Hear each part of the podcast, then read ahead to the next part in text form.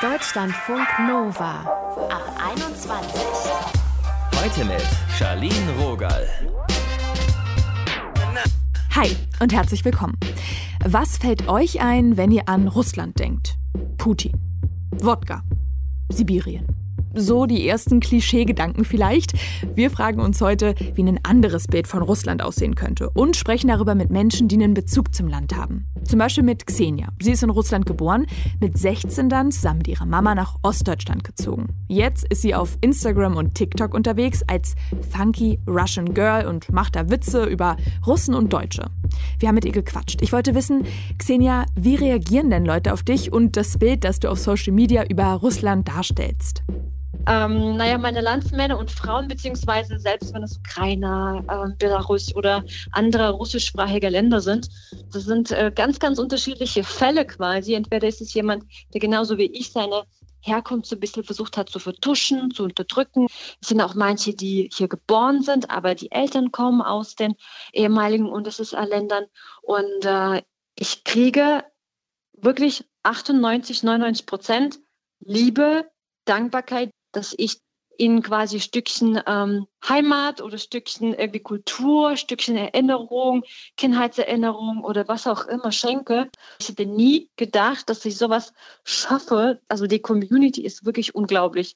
Du machst ja auch immer wieder so Memes und Sketche zur russischen Mama. Wie stellst du sie denn dar? Also schon ein bisschen klischeehaft, dass die russische ähm, äh, Mütter, Eltern, äh, Omas auch, die mischen sich schon ziemlich krass in dein Leben ein. ähm, also es sind zum Beispiel solche Sprüche wie, ähm, es geht mich zwar nichts an, aber und dann wird richtig quasi empfohlen. Oder was ich auch alles schon erlebt habe, so wie nach dem Motto, na, ja, du bist schon in dem Alter, das heißt Familie, Kind, das so, sind noch so die alten Glaubenssätze. Das heißt, Mitte 20 ist es schon so langsam, ne? Und wenn du über 30 immer noch ohne Mann und Kind bist, dann ist es schon richtig, wird richtig Alarm geschlagen. ähm, sowas habe ich auch gehört wie, ja, komm zurück, äh, wir wir besorgen dir einen Mann. Wir besorgen dir einen Mann, genau. Oder krieg dein Kind. Ich sitze dann mit dem Kleinen zu Hause und so. Also so richtig, äh, es wird quasi versucht, dann die auf diesen, an diesen alten Glaubenssätzen festzuhalten um jeden Preis. Man stellt sich quasi selber in so eine Art Opferrolle, indem man sagt, ach, okay, dann opfere ich halt meine Zeit und sitze mit dem Kind, aber Hauptsache, wir erfüllen diese Klischees. Um mal auf die russische Erziehung einzugehen, die soll ja so ein bisschen strenger sein, charakterisiere doch mal gern die russische Mutter. Ähm, äh, ja, die ist schon ziemlich dominant, äh, lässt äh, schwer was durch auf der einen Seite ähm, also laut und äh, tut quasi alles aus der Liebe heraus. Auf der anderen Seite lässt aber auch bei sich nichts rein.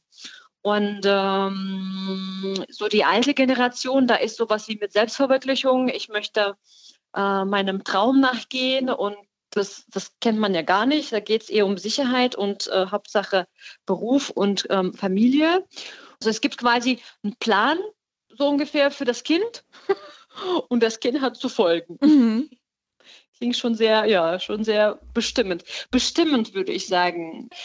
Nicht nur in Bezug auf das Kind, sondern sogar auch auf den Mann. Also auch der Klassiker in vielen verschiedenen äh, Comedy-Sendungen, auch nach wie vor in Russland, dass die Frau, ähm, obwohl der Mann so der Hauptverdiener ist, also immer noch diese alten Klischees, klar, es gibt emanzipierte Frauen, das spreche ich nicht an, aber obwohl der Mann zum Beispiel der Hauptverdiener ist und vielleicht sogar auch fremd geht, bleibt die Frau trotzdem bei ihm und hat ihn trotzdem an den Eiern. Das sind ja, sag ich mal, alles so Charaktere, die du auch in einem Extrem anlegst. Was sind denn für dich so echte, typische russische Eigenschaften? Herzlichkeit.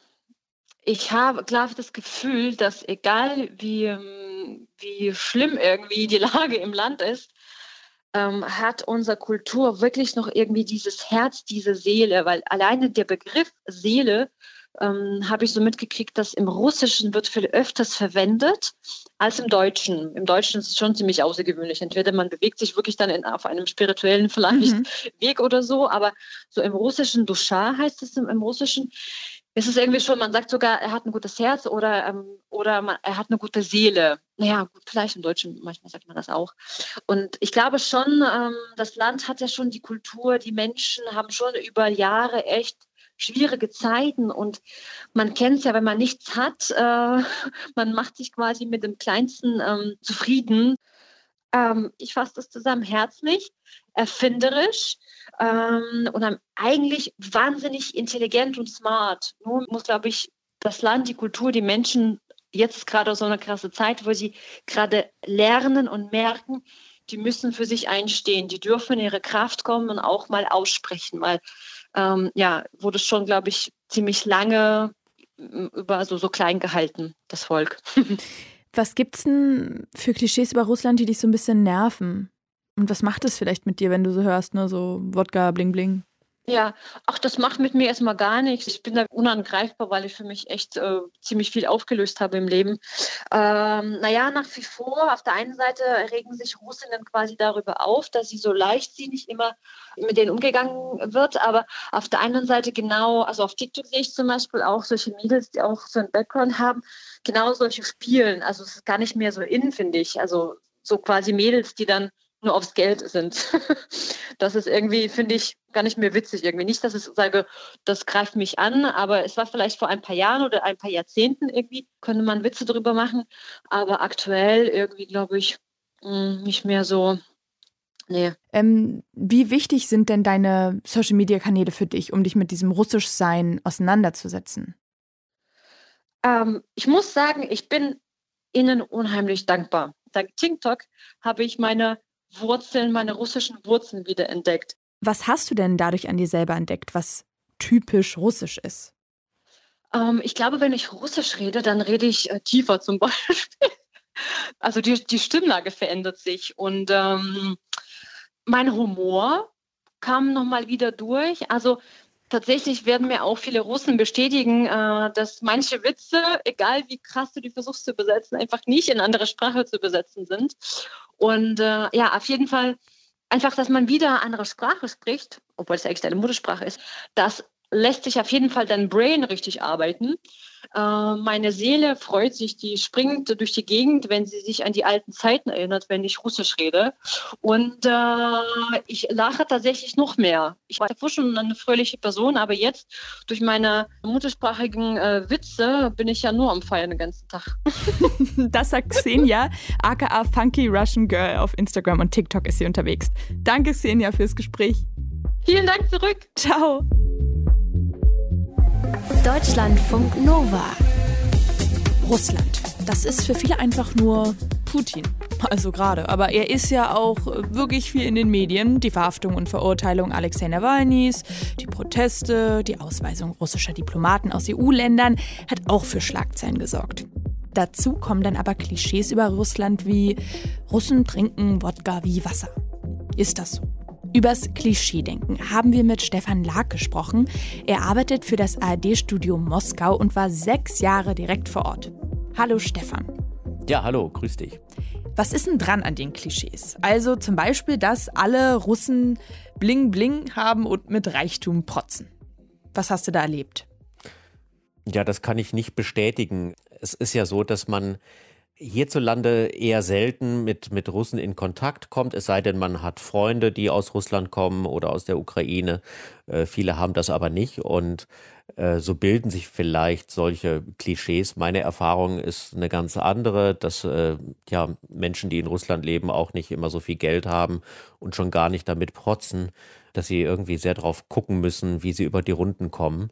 Und äh, vielen ist dieses Klischee durchaus bewusst und ist ihnen auch peinlich. Schämen sich geradezu dafür, sagen aber auch, naja, das sind nicht wir, sondern das sind Leute, die sich daneben benehmen. Und ich glaube, so geht's uns Deutschen ja auch, wenn wir mhm. äh, ja dann äh, von Partyexzessen äh, im Ausland erfahren und äh, sehen, wie sich da Leute aus unserem Land benehmen, da würden wir ja auch nicht sagen, ja, wir sind alle so, sondern das ist uns äh, dann auch unangenehm. Oder wie diese Socken in Sandalen. Da denke ich auch immer, nee, das, ist, das trage ich nicht, aber das ist auch so das Bild. Was glaubst du eigentlich, wie wird unser Bild auf Russland geprägt? Also hat es noch was mit der ehemaligen Sowjetunion zu tun? Na, die ehemalige Sowjetunion, das war ja viel, viel mehr als Russland. Und das ist auch ganz, ganz wichtig, dass man das versteht, äh, dass das eben äh, neben Russland auch die Ukraine war, auch äh, Belarus war, auch mhm. Äh, die Länder des Kaukasus mit Armenien, Aserbaidschan, Georgien, dann Zentralasien, äh, vier wichtige Länder. Äh, insofern darf man nicht den Fehler begehen, das gleichzusetzen, obwohl Russland natürlich von all diesen Ländern das Land ist mit den meisten Einwohnern und flächenmäßig auch das größte. Du hast ja unglaublich lange da gelebt, ähm, warst mit deiner Familie da, deine Töchter sind da irgendwie in den Kindergarten zur Schule gegangen. Welche Perspektiven auf Russland findest du kommen denn zu kurz in Deutschland? Ja, was eindeutig fehlt, sind Reportagen über alltägliches Leben. Ich glaube, das ist auch das, was viele hier sehr, sehr stark interessiert. Aber äh, dann ist das Nachrichtengeschäft wiederum leider so, dass man äh, dann doch auf die äh, Negativschlagzeilen einsteigt. Äh, sprich wie zuletzt äh, ja den Fall Nawalny, mhm. äh, die Reaktion des Kreml darauf. Und äh, auch wenn wir diese Reportagen anbieten, äh, so finden sie dann doch nicht äh, so stark statt wie eben das, was uns Sorge bereitet und das, was äh, ja ein manchmal auch äh, mit Unverständnis so auf Russland blicken lässt. Welches Bild hattest du denn vor deiner Moskauer Zeit und wie hat sich das dann verändert? Also ich bin nach Russland gegangen. Ähm, wirklich mit sehr, sehr viel Neugierde. Äh, da kamen so ein paar Zufälle zusammen. Ich habe dann angefangen, Russisch zu lernen und über dieses Erlernen der Sprache, auch wenn es nicht perfekt war, war wirklich so eine Erwartungshaltung da, die auch nicht enttäuscht worden ist wenn ich heute so an die Zeit zurückdenke, äh, dann ist vor allem so dieses Gefühl da immer noch, dass ich in Russland sehr gut aufgehoben war und so viele schöne Begegnungen mit Menschen in, in allen Teilen des Landes, aber auch der ehemaligen Sowjetunion hatte. Das ist wirklich ein unglaublicher Schatz für mich. Und was so die große Politik angeht, war das ja damals 2008, als ich dahin gegangen bin, auch so eine Zeit des Umbruchs. Putin hatte seine zwei Amtszeiten hinter sich gebracht und hatte Medvedev äh, vorgeschlagen als Nachfolger, der dann auch Präsident wurde. Und dann hat man erstmal so geguckt, wie macht der das eigentlich jetzt? Äh, Gibt es da eine Chance für Reformen? Da gab es ja auch Annäherungen an die NATO, an die Europäische Union. Es gab auch den Krieg äh, in Georgien, in den Russland äh, verwickelt war, das wollen wir nicht vergessen. Aber ähm, das Bild war insgesamt nicht so negativ geprägt, wie es jetzt der Fall ist. Du warst ja auch mal in Tomsk, also es ist eine sibirische Stadt, habe ich nachgeguckt. 100.000 mhm. Studierende gibt es da. Wie war das für dich da? Ja, da bin ich zweimal gewesen. Das erste Mal während äh, meiner Zeit in Moskau. Da habe ich da eine Reportage gemacht über den Bildungsstandort Tomsk. Es gibt ganz viele Unis dort. Es gibt äh, ein großes Innovationszentrum dort. Und dann bin ich noch im letzten Jahr da gewesen äh, mit dem Russikum aus Bochum.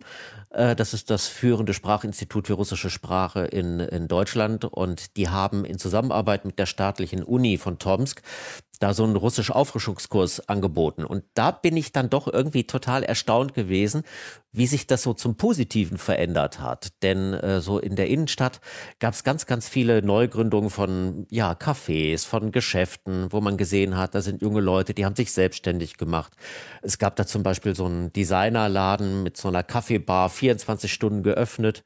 Und die Menschen sind wahnsinnig offen.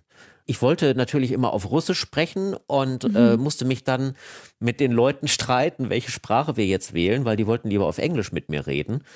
Und ähm, das war, war eine unheimlich schöne Zeit da. Und äh, zu Tomsk muss man auch noch sagen, Sibirien, da stellt man sich jetzt vielleicht grau vor.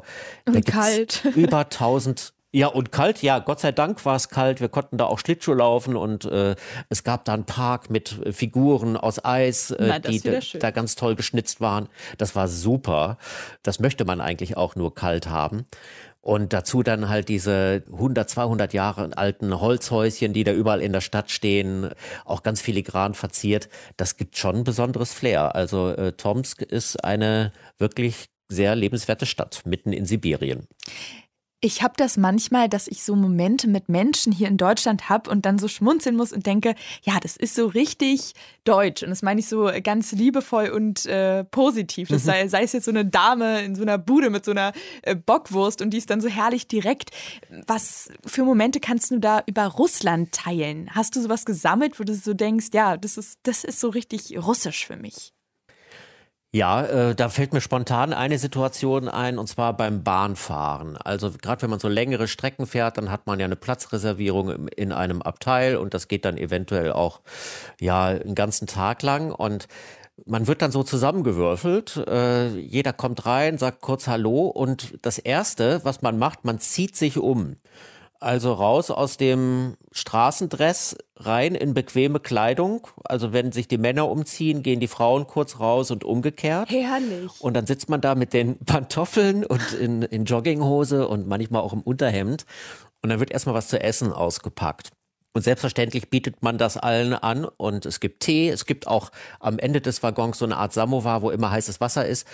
Ja, und, und äh, da entstehen ganz, ganz tolle Gespräche. Und vor allem, was mich immer so beeindruckt hat, äh, ja, wie schnell man da eigentlich auch zur Sache kommt und bereit ist auch, ja, Dinge zu berichten, die einem wichtig sind, die einem irgendwie nahe gehen, wo man in, interessiert ist an der Meinung des anderen, wo man auch irgendwie ganz mitfühlend reagieren darf. Und das ist für mich äh, ganz, ganz typisch für Russland, weil ich das so nach einer kurzen Phase des Kennenlernens, auch in anderen Momenten, äh, häufig so äh, erlebt habe, dass man dann äh, wirklich eine sehr enge Beziehung zueinander hat, die auch nicht oberflächlich ist und die auch bleibt. Also, dass dann das Gegenüber auch Interesse hat, so den Kontakt zu halten. Das ist wirklich was ganz, ganz Tolles. Das klingt echt schön und echt und nah. Stefan Lag war das für euch vom ARD-Studio Moskau. Vielen Dank, Stefan. Ja, danke, sehr gerne. Tschüss. Deutschlandfunk Nova. Heute sind wir mal wieder auf Austausch aus. Mal raus aus der Bubble.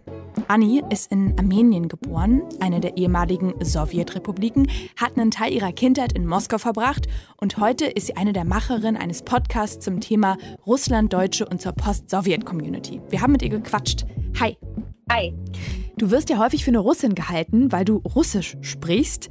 Siehst dich selbst aber auch als Russin oder nicht? Ich äh, sehe mich selbst als Armenierin, äh, sage aber häufig, dass ich aus Russland komme. Das hat einen ganz einfachen Grund und zwar den, dass viele Armenien nicht kennen und ich äh, diesen Punkt überspringen will, einen Monolog zu halten, was Armenien ist.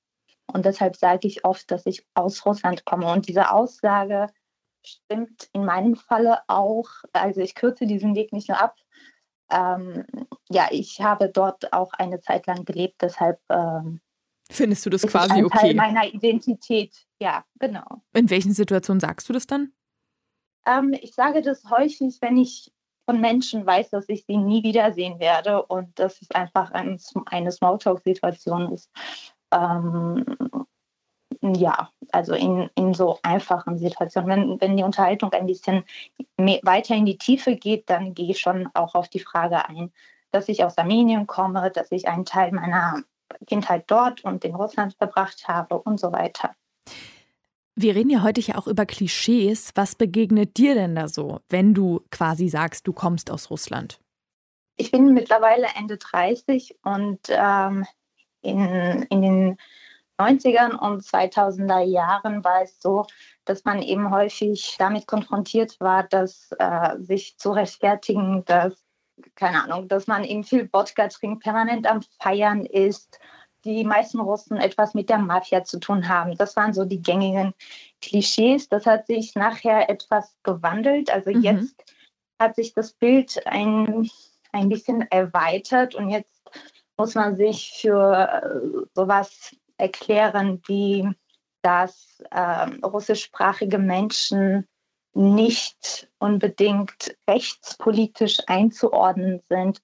Also es geht, es, es wird mit dem Alter auch einfach politisch. Und zu solchen Themen muss man sich äußern. Es gibt ja auch über Deutschland dann viele Klischees. Und bei mir ist es so, dass ich ne, manchmal so denke, ja, Logo, immer Würstchen und Bier zum Frühstück. Und je nach Tagesform nervt mich dann das manchmal auch so ein bisschen. Wie geht's dir, wenn du so Klischees hörst? Also ähm, wenn man zum Beispiel auf Partys ist, dann ist es, ähm, dann ist die Situation eine andere. Man, man will Spaß haben, man lacht über solche Klischeeäußerungen. Aber wenn man in einer Runde sitzt, in der man eine Unterhaltung führt und mit Klischees argumentiert wird, als ob die Klischees einen Wahrheitsgehalt hätten, dann fängt es an zu ärgern, weil also es ist nicht so, dass Klischees per se falsch sind oder unwahr sind. Das sind ja einfach nur überspitzte Feststellungen äh, von, von gewissen Merkmalen. Es ist nur so, dass wenn sie falsch kontextualisiert werden oder in einen falschen Zusammenhang gebracht werden, dann führt es dazu, dass man sich unwohl fühlt, wenn man sich zum zu dieser einen oder anderen Community zählt. Und das gehört mit den Menschen, die sich mit der russischsprachigen Kultur identifizieren, eben genauso. Inwiefern bemühst du dich denn dann um den Austausch oder gibst du dir gar nicht erst diesen großen Energieaufwand? Ich finde äh, diesen Energieaufwand sehr wichtig und äh, den investiere ich auch in der Regel. Und das führt einfach dazu, dass sich dieses Bild vielleicht bei diesem konkreten Menschen ändert. Und ich denke, dass wenn man die Perspektive eines Menschen ändern kann, dann ist es schon viel wert, weil dieser Mensch wird das, mhm. was er gehört hat, vielleicht weitertragen. Und das kann insgesamt zu einer weiteren Aufklärung führen. Deshalb finde ich das sehr, sehr wichtig, dass man sich die Zeit und die Mühe macht, auch in seinem Umfeld diese Aufklärung zu leisten. Du bist ja in Wiesbaden aufgewachsen und dann 2011 nach Berlin gezogen. Wie Richtig. russisch geprägt ist denn Berlin? Ich würde sagen, Berlin ist die russischste Stadt Deutschlands. Hier ist es äh, nicht nur so, dass viele russischsprachige Menschen leben, sondern ja, die russische Kultur ist ein Teil der Kultur Berlins. Und die Menschen, die hier leben, sind mit dieser Kultur vertraut. Das ist in anderen Teilen von Deutschland leider nicht der Fall. Und dort werden auch ganz andere Klischees eben generiert oder diese alten oder ja veralteten Klischees der 90er immer noch ähm, gültig. Und hier in Berlin ist es mittlerweile einfach verworfen und hier kommen ganz andere Bilder zusammen. Bist du deshalb äh, auch nach Berlin gekommen? Weil es hier diese russische Community sozusagen gibt. Genau, ich bin nach Berlin gekommen, weil äh, ich dieses Russische sehr, sehr vermisst habe und äh, Berlin für mich schon immer wie eine Heimatstadt sich anfühlte. Und deshalb war das erste, was ich getan habe, als ich mit dem Studium fertig war, nach Berlin zu ziehen. Was meinst du mit dieses Russische, was du vermisst? Was ist das für dich, das Russischsein? Für mich war das zum einen die Sprache. Das heißt, hier begegne ich häufiger Menschen, die russischsprachig sind und mit denen kann ich mich auch auf Russisch unterhalten. Ich kann mich mit diesen russischsprachigen Menschen meiner Generation über meine Kindheit unterhalten, über Trickfilme und Filme, mit denen wir aufgewachsen sind. Ich bin eben nicht mit Pippi Langstrumpf aufgewachsen, sondern mit äh, Chiburashka zum Beispiel. Und das sind so Kindheitsthemen oder so Themen, die mir so oder die jedem Menschen so ganz nahe gehen. Ähm, über die man sich aber als Migrant nicht häufig unterhalten kann. Und Berlin bietet eben den Raum dafür. Wie würdest du denn dein Verhältnis zu Russland beschreiben? Also zu Russland als Staat habe ich natürlich eine äh, äh, distanzierte Beziehung, weil ich mit der Politik Russlands äh, selten oder ja, häufig nicht einhergehe. Aber zur russischen Kultur habe ich ein sehr inniges Verhältnis. Also ich liebe die Sprache, ich liebe die Kunst und ähm, deshalb ist das zweigeteilt. Wir sind ja heute auch so ein bisschen bemüht, mal ein anderes Bild von Russland zu zeigen als diese harten Klischees, die ja doch auch viel so rumschwirren. Was macht denn Russland für dich persönlich aus? Für mich persönlich macht Russland die Kunst aus und die Sprache. Ich, ähm, ich liebe Andrei Tarkovsky, das ist ein, ein Regisseur, der einer der wichtigsten Regisseure des 20. Jahrhunderts ist. Ähm, das ist für mich, er repräsentiert eine Art Melancholie, die mir sehr vertraut ist. Ich weiß nicht, ob es daran liegt, dass es ein russischer Regisseur ist oder einfach weil seine Kunst mir so nahe geht. Das kann ich nicht sagen. Aber für mich ist zum Beispiel Andrei Tarkovsky Russland. Und was verkörpert er für dich? Kannst du es vielleicht doch noch mal ein bisschen genauer greifen?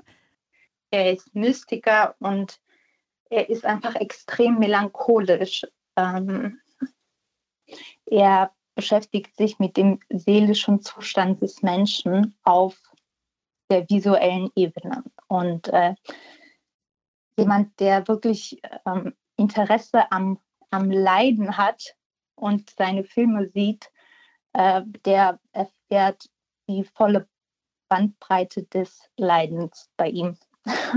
Ich höre da also auch so ein bisschen eine Tiefgründigkeit raus und ähm, ja, der Wunsch, sich mit Dingen zu beschäftigen, die ein bisschen weiterführen oder komplexer sind vielleicht. Ja, genau das ist ähm, die russische Kultur für mich hinsichtlich dieser tiefgründigen Beschäftigung mit dem Seelenzustand des Menschen. Und ja, das ist etwas, was mir einfach sehr nahe ist und auch sehr nahe geht und was ich endlos konsumiere, russische Kunst.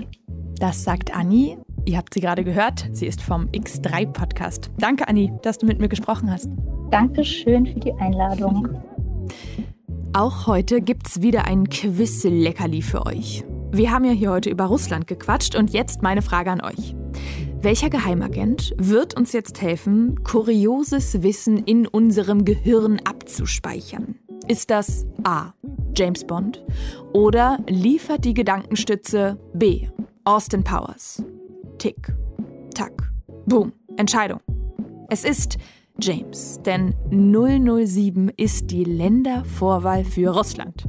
Mit diesem unnützen Wissen entlasse ich euch jetzt und mich. Mein Name ist Charlene Rogal. Tschüss. Deutschlandfunk Nova ab 21. 21. Montags bis freitags ab 21 Uhr und auf deutschlandfunknova.de.